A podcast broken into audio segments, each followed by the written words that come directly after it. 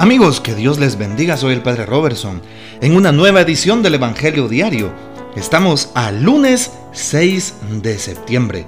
El texto que se presenta para hoy está tomado del Evangelio según San Lucas, capítulo 6, versículos del 6 al 11. Un sábado, Jesús entró en la sinagoga y se puso a enseñar. Había allí un hombre que tenía la mano derecha paralizada. Los escribas y fariseos estaban acechando a Jesús para ver si curaba en sábado y tener así de qué acusarlo. Pero Jesús, conociendo sus intenciones, le dijo al hombre de la mano paralizada, Levántate y ponte ahí en medio. El hombre se levantó y se puso en medio. Entonces Jesús les dijo, Les voy a hacer una pregunta. ¿Qué es lo que está permitido hacer en sábado? ¿El bien o el mal? Salvar una vida o acabar con ella. Y después de recorrer con la vista a todos los presentes, le dijo al hombre, extiende la mano. Él la extendió y quedó curado. Los escribas y fariseos se pusieron furiosos y discutían entre sí lo que le iban a hacer a Jesús. Esta es palabra del Señor, gloria a ti, Señor Jesús. Bien, nos encontramos aquí de nuevo la discusión en torno al día sábado. Siempre hay una tensión sobre el sábado. ¿Por qué? Porque los judíos insisten en las normas extrínsecas del día sábado.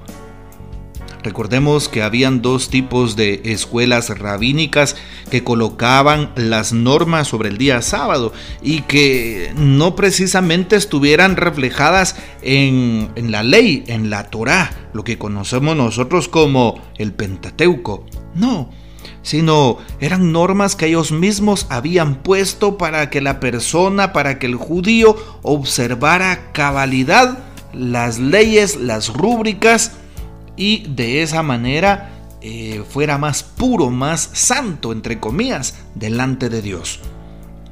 Qué importante es lo que Jesús hace en este día. Jesús no solamente se queda en la norma extrínseca, Jesús se salta una norma. ¿Por qué?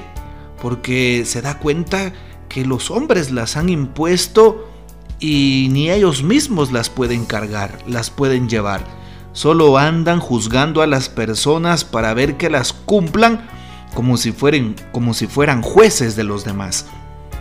Pregúntate hermano, ¿será que yo me he convertido en juez de los otros?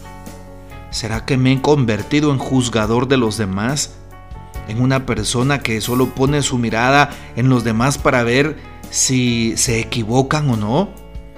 ¿No estaré tomando una actitud farisaica al respecto?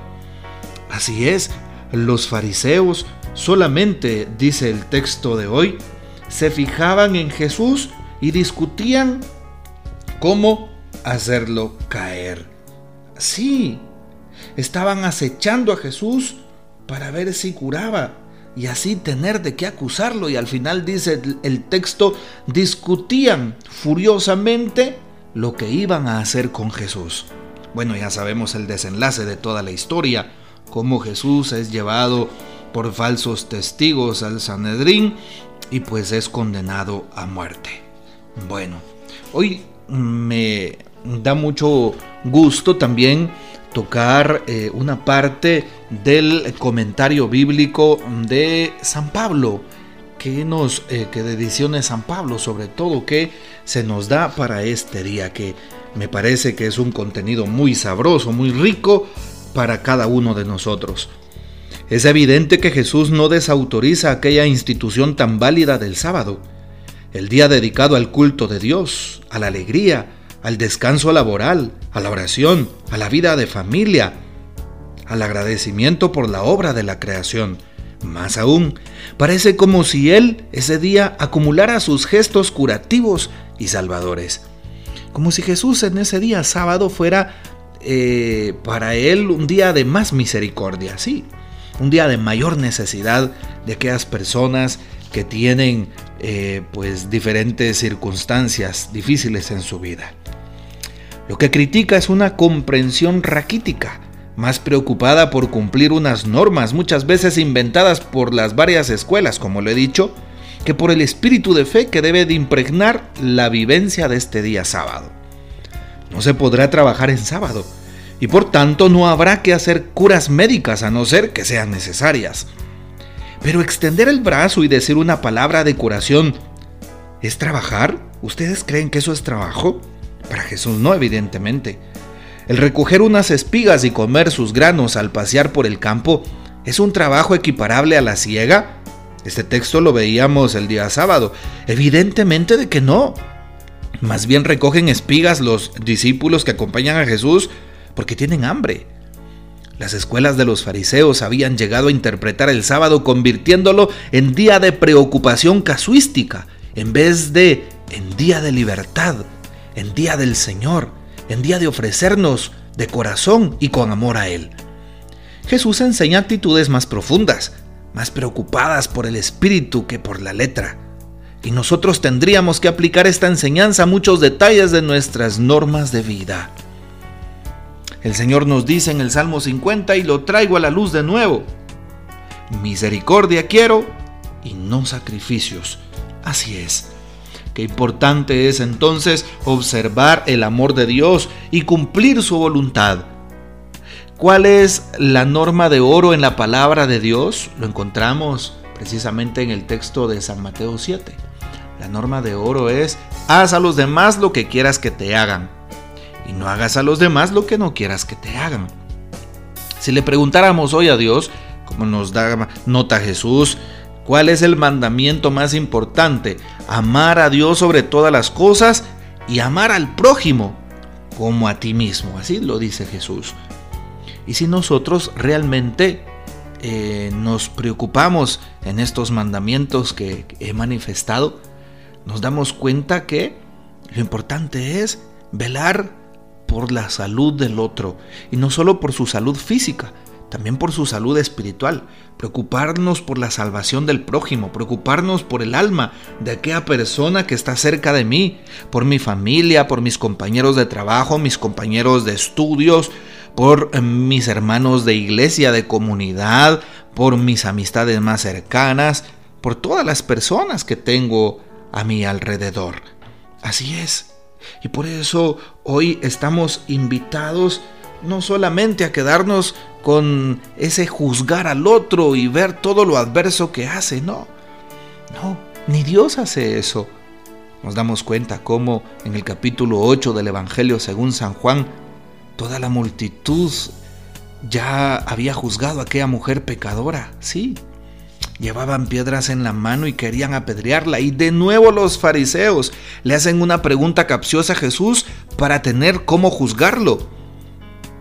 Maestro, ¿qué hacemos con esta mujer? Moisés en su palabra, en la ley, nos dice que la apedriemos. ¿Y qué dice Jesús? El que esté libre de pecado tire la primera piedra. Ni Jesús mismo, oigamos bien, ni Dios mismo, ¿sí? Juzga a aquella mujer ni Dios mismo se atreve a condenar los hechos de aquella mujer. ¿Y por qué tú y yo somos como los fariseos, siempre criticando, siempre bajándole el pellejo, decimos normalmente, al otro, siempre eh, fijándonos en sus, en sus tropiezos, siempre tratando de hacerlo caer con nuestra lengua? Jesús no se atreve a criticar, a juzgar y mucho menos a condenar a aquella mujer. Y Jesús hoy, ¿qué es lo que hace? Actúa con amor. La coherencia que Jesús tiene. Por eso cuando Jesús dice, ama a Dios sobre todas las cosas, ah, y también ama a tu prójimo como a ti mismo, está amando primero a aquella mujer, según el texto de San Juan 8. Y no la juzga, hija mía, tus pecados te son perdonados, vete y no vuelvas a pecar. Sí, yo tampoco te juzgo, le dice Jesús. ¿Alguien te condena? Nadie, Señor, yo tampoco te condeno. Vete y no vuelvas a pecar. Lo mismo hace Jesús en el texto de hoy. Ve que aquel hombre está necesitado. Jesús mira el problema y la necesidad humana en primer lugar. A Jesús, ¿será que le interesa pues eh, fijarse en lo que ha hecho aquel hombre? No. Jesús se preocupa por su salvación, por su alma, Jesús se preocupa por su sanación física y hacia que el hombre empezará a creer y su alma se salvará. Así es. En cambio, los fariseos solo comparan las normas. Ah, aquí en la norma dice esto. Es como un policía de tránsito. Que me disculpen los agentes de tránsito, pero es su trabajo, por supuesto. Pero en realidad solo ven que uno cumpla cabalidad las normas y nada más.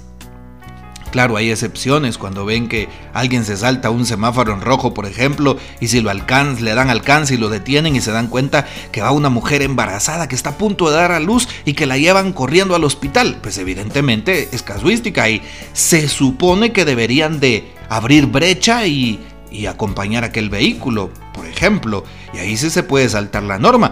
Supongo que hacían de actuar, pues los agentes. Solo es un ejemplo el que pongo en este día.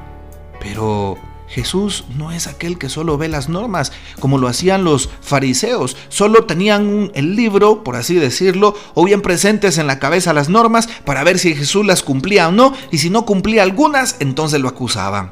No podemos nosotros actuar así. Qué difícil sería si nosotros actuáramos así. Y dice la palabra de Dios siempre en San Mateo, aquella medida con la que midas serás medido la medida con la que midieron los fariseos a Jesús y a tanta gente de su tiempo, con esa misma medida, fueron medidos seguramente en su juicio. ¿Con qué medida estoy haciendo las cosas? ¿Cuál es mi actitud delante de los demás? ¿Delante de los errores del otro? ¿Le estoy dando una nueva oportunidad a mi esposo, a mi esposa, a mis hijos, a mis padres? ¿Le estoy dando una nueva oportunidad a aquella persona que se equivocó, a aquel que me ofendió? ¿O estaré guardando odio, rencor y quiero tomar venganza como lo hicieron los, los fariseos? Porque dice, furiosos discutían qué le iban a hacer a Jesús. Ah, qué complicado, ¿verdad? No podemos actuar así. Hoy la palabra nos invita al amor, a la bondad, a la misericordia, a no caer en el prejuicio del otro, en etiquetar al otro Sí, a no caer en señalar al otro, sino más bien en perdonar, en amar. Cuando uno perdona y ama, no tiene tiempo de criticar, no tiene tiempo de fijarse en los pecados del otro. Cuando uno perdona y ama, uno se da cuenta de que uno mismo es una persona pecadora y muchas veces, y la mayoría de veces, uno se queda observando sus propios pecados sin darse cuenta que el otro está también con ciertos achaques en su vida. Bueno, pero ya no nos preocupamos por el otro, sino por los propios pecados. Nos escandalizamos de nuestras faltas cuando realmente amamos y cuando realmente hemos entendido la misericordia de Dios. Así actuó Jesús. Bueno, pidámosle a Jesús que nos cure hoy. También, sí, que nos cure porque muchas veces estamos como los fariseos, sí, acusando a los demás o fijándonos en lo adverso, solo en lo negativo del prójimo. Pero ¿saben algo? Muchas veces también estamos como aquel hombre, paralizados, pero no paralizados de nuestras manos o de una parte del cuerpo, sino paralizados del corazón, del alma. Pidámosle al Señor que rompa esa parálisis del corazón, que ablande nuestros corazones, que nos dé un corazón sincero, un corazón cercano al prójimo y a sus necesidades. Bueno, aprendamos entonces de la palabra en este día. Que el Señor nos bendiga, nuestra Madre Santísima nos guarde y gocemos de la fiel custodia de San José. Hasta mañana.